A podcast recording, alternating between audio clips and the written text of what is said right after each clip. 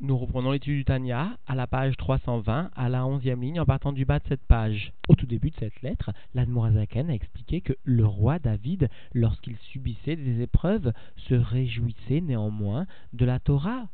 En effet, il soulignait que la vie de tous les mondes, tant supérieur que inférieur, dépendait du respect d'un seul détail de la Torah. Aussi, nous devons comprendre, va souligner l'Admorazaken, pourquoi est-ce que David Ameller fut puni pour cela? Pourquoi le fait d'avoir écrit, de s'être réjoui du fait que tous les mondes ne dépendent que d'un seul détail d'une halakha, pourquoi cela a-t-il entraîné une punition? Que nous devons savoir que David Ameller a oublié une halakha clairement marquée, mentionnée dans le Rumash. Telle était justement sa punition. Alors l'Admorazaken va expliquer que justement David a été puni parce qu'il n'a fait qu'exprimer l'aspect superficiel de la Torah, l'aspect superficiel de la profonde pensée divine. Alors que par rapport au Ensof, à l'infini divin, qui est unifié à l'aspect le plus profond de la Torah, l'ensemble des mondes sont totalement et vraiment inexistants. Alors puisque David Ameller n'a fait que, entre guillemets, souligner l'aspect superficiel de la Torah, pour cela, Mida Keneged Mida, mesure pour mesure, il a été aussi puni par l'oubli, l'oubli d'une loi rapportée dans le Chumash. Et nous devons comprendre que l'oubli résulte lui aussi du côté superficiel de la Horaïm.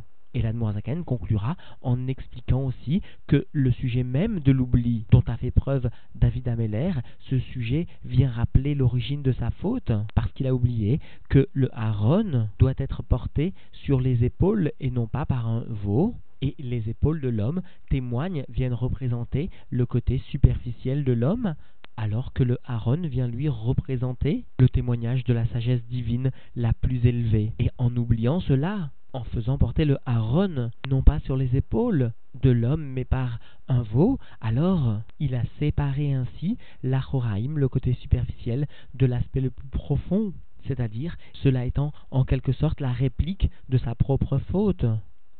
Nous reprenons donc l'étude dans les mots à la page 320, à la onzième ligne, en partant du bas de la page. Ach mashaya mishtabear beteilat Torah bemalatazo. Cependant, ce que David louait par cette louange, sous-entendu, de la Torah, c'est-à-dire de cette propriété particulière de la Torah, à savoir le fait qu'un seul détail de la Torah était capable d'amener la vitalité à un ensemble de mondes.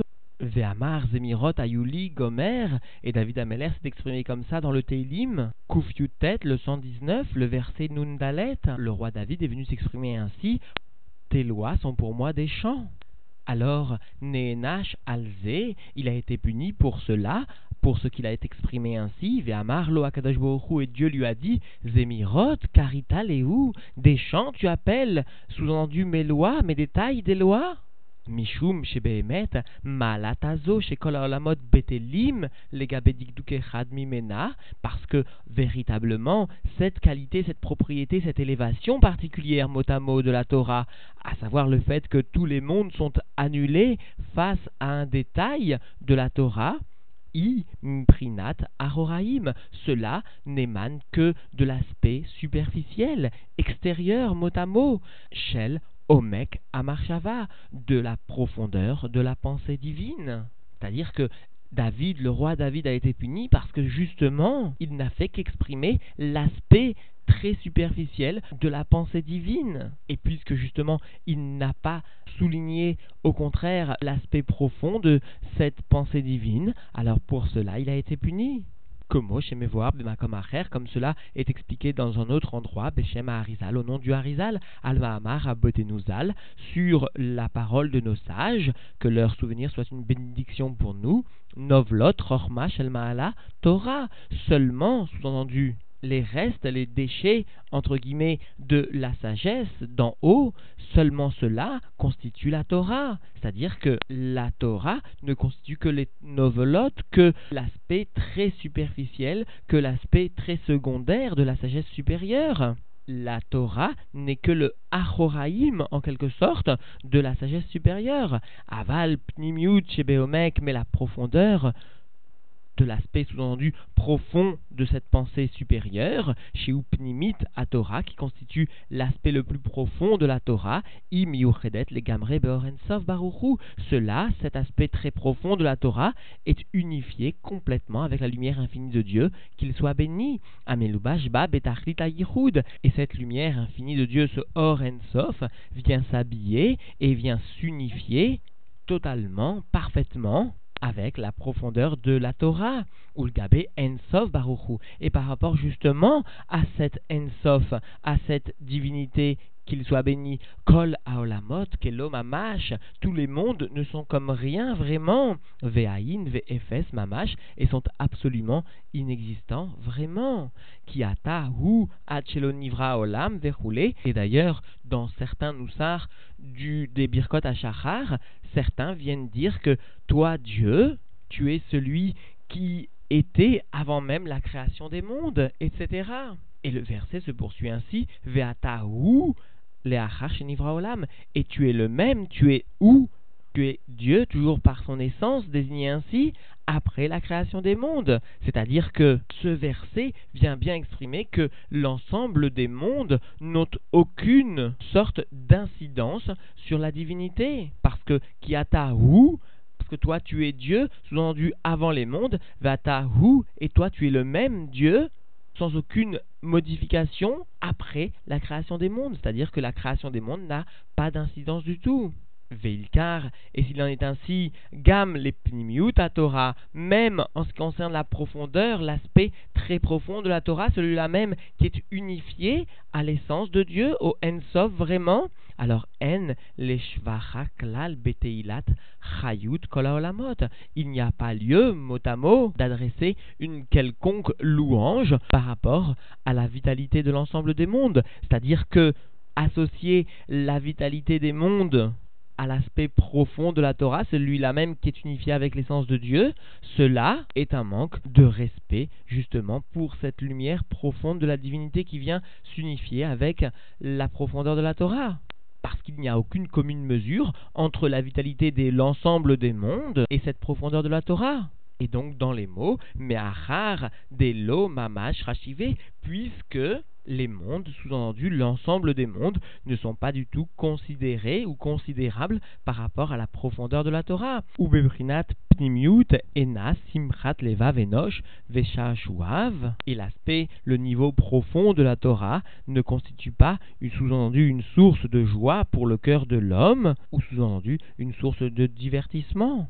Et là, Kaviachol, mais si l'on ose s'exprimer ainsi, cela constitue Simchat Lev Veshashua Meler Akadosh Baoru Abba. Cela constitue la joie du cœur et le divertissement du roi, Dieu béni soit-il, qui vient justement y trouver son agrément. Sous-entendu, toujours dans cette profondeur de la Torah, dans cet aspect très profond de la Torah. C'est-à-dire que cet aspect très profond de la Torah ne peut pas constituer une source de joie ou d'allégresse pour l'homme, quel qu'il soit, y compris le roi David, mais en revanche, cet aspect profond de la Torah constitue kaviachol, si l'on ose s'exprimer ainsi, la source de joie de Dieu.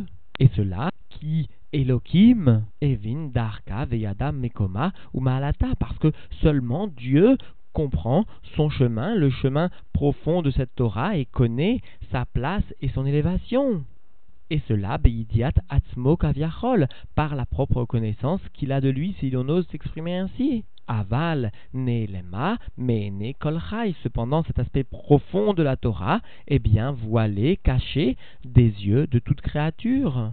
Comme comme cela est écrit, ou penai loiraou, et l'aspect profond donc de la Torah, ça, les hommes ne le voient pas, ne l'apprécient pas, ni même d'ailleurs Moshe Rabbeinu. Dayenu beprinat pnimiuta, c'est-à-dire le niveau profond de cette Torah, Sham, Beshem Harizal, comme cela est écrit là-bas, et rapporté sous-entendu dans le Yigiret Kodesh, dans le Siman Yutet, au nom du Harizal.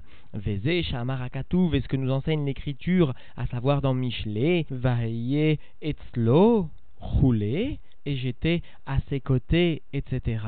C'est-à-dire que Shashuim Etzlo Davka, C'est-à-dire que ici, l'Anmoazaken vient expliquer qu'en aucun cas la Torah peut constituer une source de divertissement entre guillemets pour l'homme, elle n'est qu'une source de divertissement que pour Dieu et Tzlodavka, chez lui, chez Dieu spécialement, et non pas chez l'homme. Et c'est d'ailleurs pour cela que David Ameller a été puni, parce que justement, il a voulu considérer l'aspect superficiel de la Torah et l'associer donc à un divertissement pour l'homme, alors qu'en fait, la Torah Dieu demande que nous sachions remarquer son identité profonde et en cela elle constitue une source de divertissement pour Dieu, pour Dieu seulement, mais pas pour l'homme. Et encore, nous trouvons marqué, à propos toujours donc de la Torah, mais sa requête, les fanaves d'Afka, elle apporte donc le sourire dans le sens de réjouissance à Dieu. c'est-à-dire que l'aspect profond de la Torah, et seulement cet aspect profond de la Torah est capable d'apporter le sroc, le sourire, la réjouissance à Dieu, à l'aspect profond de la divinité, les fanaves.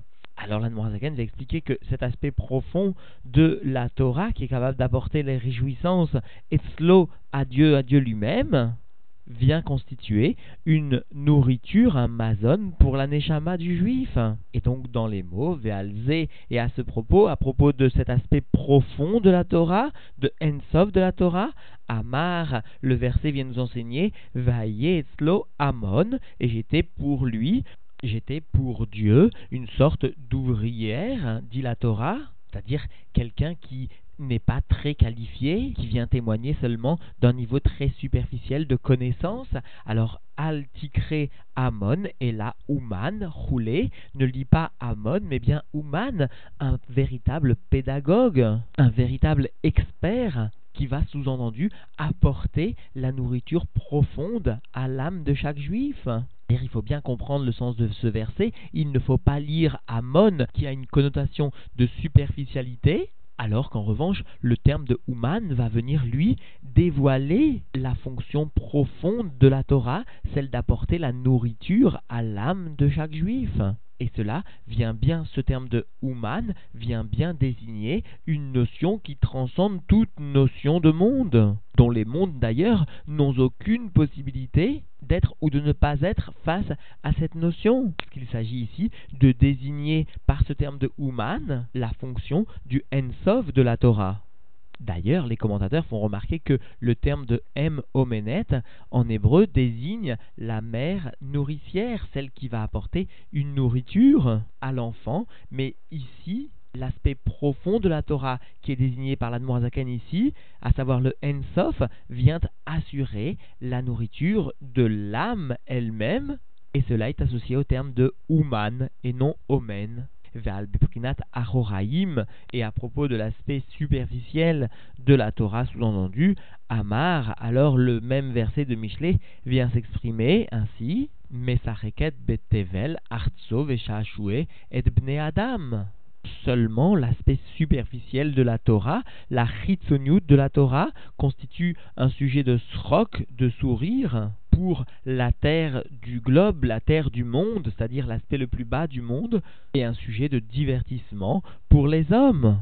C'est-à-dire que, en effet, ce que David a exprimé, à savoir Zemirot Ayuli Chukecha, cela ne venait désigner donc que l'aspect superficiel de la Torah. Pour ça, le roi David, qui était par ailleurs un juste, un tzaddik, un Eved Neeman, un fidèle serviteur de Dieu, pour cela, le roi David a été puni parce qu'il n'a pas désigné l'aspect profond de la Torah, ce que Dieu attendait de lui quoique la chassidoute nous enseigne, lorsque nous parlons d'un juste, à faire très attention, parce qu'il est fort possible que peut-être nous devons consulter les écrits du Tzemar qui parlent de cet événement, il est fort possible que nous devons consulter l'ensemble des ouvrages de chassidoute qui témoignent de l'attitude du roi David, peut-être en effet le roi David, comme de nombreux justes, a-t-il commis volontairement cette faute? Afin justement de nous délivrer un enseignement, comme cela a été le cas de nombreux tzadikim dont Moshe Rabbeinu. Donc nous devons parler de faute parce que cela est une faute, mais nous ne savons pas dans quelle mesure elle a été commise par le roi David. Quoi qu'il en soit, nous reprenons dans les mots qui a Torah nitna beprinat panim ve'achor parce que la Torah a été donnée à un niveau de panim de profondeur et de achor, achoraim d'aspect superficiel, kedirtiv, comme cela est écrit donc Bemegilat Afa de Zacharia, comme cela est donc rapporté dans la Megillah Afa de Zacharia, Veiktuva panim ve'achor, et voilà qu'elle est écrite d'un niveau de panim et d'un niveau de achor, c'est-à-dire à un niveau de profondeur et aussi à un niveau de superficialité, Ulfish face David, Beprinat Achoraim, et puisque David a pris de la Torah non pas le côté profond mais bien seulement le côté superficiel, et il en a fait l'éloge, à savoir il a dit sur elle Zemirot, des chants, et cela donc toujours sur l'aspect Achoraim de la Torah, Lekar Neenash Beshikra Abahamin Prinat. C'est pour cela qu'il a été puni par un oubli qui émane du niveau du côté superficiel. Parce que, encore une fois, toute chose qui est réalisée avec profondeur ne peut pas subir le phénomène de shikra, d'oubli. En revanche, toute chose qui est réalisée seulement de façon superficielle, alors risque fort de subir la shikra, l'oubli. Et puisque David Ameller n'a fait que désigner l'aspect superficiel de la Torah, alors Mida Keneged Mida, Dieu lui a donné une punition, mesure pour mesure, et lui aussi n'a saisi que l'aspect superficiel d'un détail de la Torah, qu'il aura donc oublié. Et donc dans les mots, Venelam mimenu les ficha'a machekatouv, et cela a été voilé, caché de lui pour un instant ce qui est rapporté dans la parachat Nasso, Avodat Akodesh Aleem Bekatef Isaou, le service du sanctuaire, le service saint, alors sur les épaules il faut porter, c'est-à-dire qu'il faut porter le Aaron à Kodesh sur les épaules et non pas, comme l'a demandé David, sur une églace, sur un veau.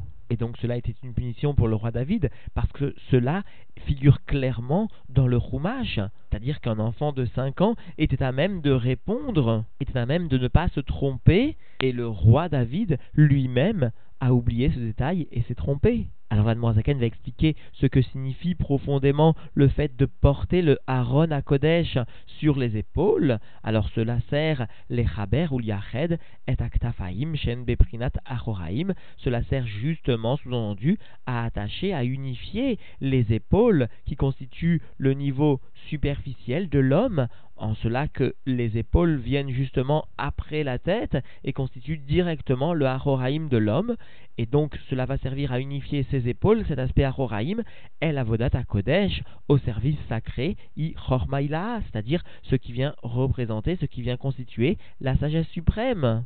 Alors, puisque, encore une fois, David Ameller a séparé ces deux niveaux, il n'a pu considérer que l'aspect superficiel, alors lui aussi aura oublié d'attacher l'aspect profond à l'aspect superficiel de la Avodat Hashem. C'est-à-dire que la punition a été exactement en tout point mida keneged mida. Non seulement la façon, l'oubli vient résulter de la préséance de l'Achoraïm, et deuxièmement, le Toren, le sujet lui-même, vient démontrer la coupure du Achoraïm, de l'aspect profond, panim. Lorsque le roi David n'a fait l'éloge que de l'aspect superficiel, alors aussi, dans l'action, il aura oublié que la Vodata Kodesh vient unifier la sagesse suprême avec l'aspect superficiel de l'homme, l'Achoraïm, les épaules de l'homme, Bekatef, Isaou sur les épaules, vous porterez, vous porterez la sagesse suprême, le Haron, ce qui constitue dans les mots Beprinat Panim, le niveau de profond, chez Misham Aluchot, chez Beharon, que de cette Chormaïla, de cette sagesse suprême, de ce côté profond, émanent bien, descendent bien les Luchot, c'est-à-dire les tables du Haron, comme chez Ktuvim, Mishne Evrem, elles sont écrites, ces tables de la loi, des deux faces, des deux côtés, roulées, etc. Ukmo shekatuv Yerushalmi, des Shkalim, et comme cela est rapporté dans la Gemara Yerushalmi, dans Shkalim, chez Loaïta Baen, Beprinat Panim Veachor. Il n'y avait pas, au niveau des louchot de ces tables de la loi, un côté profond et un côté superficiel. Elles n'étaient que, sous-entendu, d'un niveau de panim, elle n'était que d'un niveau de chormaïlaha, de profondeur, de divinité liée au Ensof, Ayen Sham. Il faut se rapporter donc au Yerushalmi pour avoir plus de détails, c'est-à-dire le fait que la avoda de porter le haron sur les épaules servait à attacher l'ektafahim, l'aspect superficiel, au niveau panim, au luchot, à l'aspect profond que constitue l'étape de la loi. En définitive, l'Anne-Zinken est bien venu expliquer que David a été puni parce que justement, il n'a fait qu'exprimer l'aspect le plus superficiel de la Torah, alors que par rapport au Ensof, qui est lui-même unifié à l'aspect le plus profond de la Torah, l'ensemble des mondes ne sont totalement et vraiment qu'inexistants. Alors David a été puni par l'oubli, l'oubli d'une loi rapportée dans le Chumash, parce que justement cet oubli résulte de l'achoraïm, du côté superficiel c'est-à-dire d'une étude superficielle par exemple. De plus, le sujet même de l'oubli est venu témoigner de la nature de la faute, parce que sur les épaules, ils porteront le Haron à Kodesh, c'est-à-dire que les épaules mêmes viennent représenter l'aspect superficiel de l'homme, qui va venir normalement s'attacher avec le Haron, c'est-à-dire avec la sagesse suprême, l'aspect le plus profond de la divinité. Or là, justement, David Ameller avait oublié ce détail. Alors concluons tout simplement par le Emet Amiti, le Tachlit à Emet, Pnimi ou Chitsoni, Pnimi et Chetsuni, Yechi Adoneinu Moreinu Verabeinu Melech HaMashiach Leolam Vaed.